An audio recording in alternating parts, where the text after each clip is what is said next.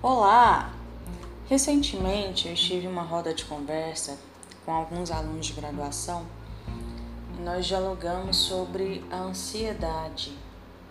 De fato, nós vivemos uma sociedade caracterizada pelo pensamento acelerado. E a esfera acadêmica, ela é um componente estressor também, devido à alta carga de trabalho acadêmico, a competitividade, o perfeccionismo, um afastamento da família e solidão, a existência de uma pressão para o sucesso, a falta de tempo para o lazer, a presença da vaidade e das preocupações com o futuro. E nessa conversa com os alunos de graduação, nós compartilhamos algumas dicas aí para lidar com crises de ansiedade ou com ansiedade de modo geral.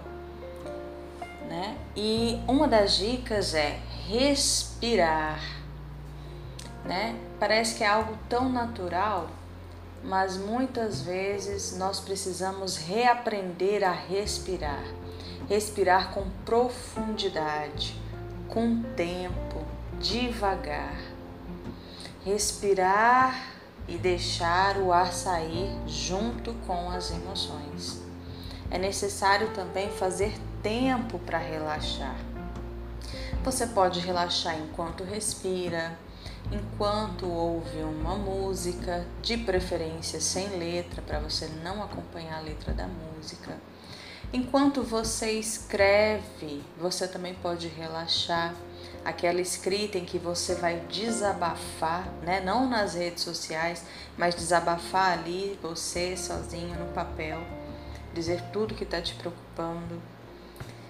Alimentar bons pensamentos também é necessário. Nem todo pensamento que vem à nossa mente tem que ser enriquecido, tem que ser alimentado, tem que ser desenvolvido. Há pensamentos que só nos causam dor, então para que alimentar esse pensamento? É importante também aprender a viver no presente. O futuro ainda não existe, ele vai acontecer só amanhã. E embora a gente faça planos, não tem como controlar o futuro. Várias coisas na nossa vida, na verdade, nós não controlamos. E o passado também já aconteceu, infelizmente ou felizmente, não tem como a gente voltar no passado. Então, viva um dia de cada vez. Uma outra dica importante também que nós conversamos nessa atividade é que quando você estiver em uma crise de ansiedade, estiver muito nervoso, nervosa, você pode se concentrar em um objeto, né? Ou então em um movimento que você faz com o seu corpo. A ideia é focar em alguma outra coisa que não naquele momento que está te irritando, que está te preocupando, que está tirando o seu equilíbrio. Pegue um objeto e comece a descrevê-lo, ou você pode ir para a janela e olhar o trânsito, ou olhar os passarinhos ali na árvore e se concentrar naquilo. É um exercício também de concentração.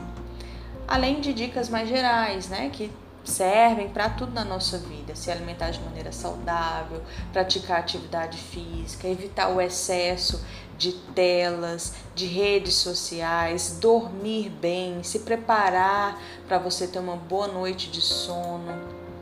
Agora, em relação ao mundo acadêmico, é importante saber que trabalhar e estudar é importante, mas a prioridade é você e não a sua carreira ou o seu salário.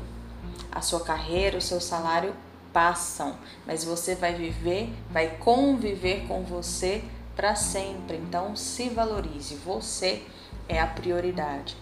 Outra coisa importante é organizar a agenda de uma forma racional, né? de uma forma inteligente, de uma forma possível, sem listas enormes que não serão cumpridas. E o não cumprimento pode ser mais um gatilho aí para gerar a ansiedade. Enquanto você estuda, é interessante também colocar uma música clássica, porque ela ajuda muito na concentração. Você vai ouvir a música, mas você ao mesmo tempo consegue ler, compreender, escrever, estudar. A música clássica ela ajuda muito e ela acalma. É importante também aprender a trabalhar em grupo. As atividades em grupo de fato devem ser coletivas, o trabalho deve ser dividido, organizado. Fazer fichamentos também é importante. Os fichamentos eles não são uma atividade a mais. Eles devem ser uma atividade rotineira que ajuda a sua memória. Você não pode cobrar tanto, exigir tanto do seu cérebro, da sua memória. Ninguém consegue se lembrar de tudo. Então, fazer anotações é importante. E por fim, Alegre-se com o seu trabalho, com seus estudos. Lembre-se dos motivos que te levaram a trabalhar, a estudar, a fazer esse curso.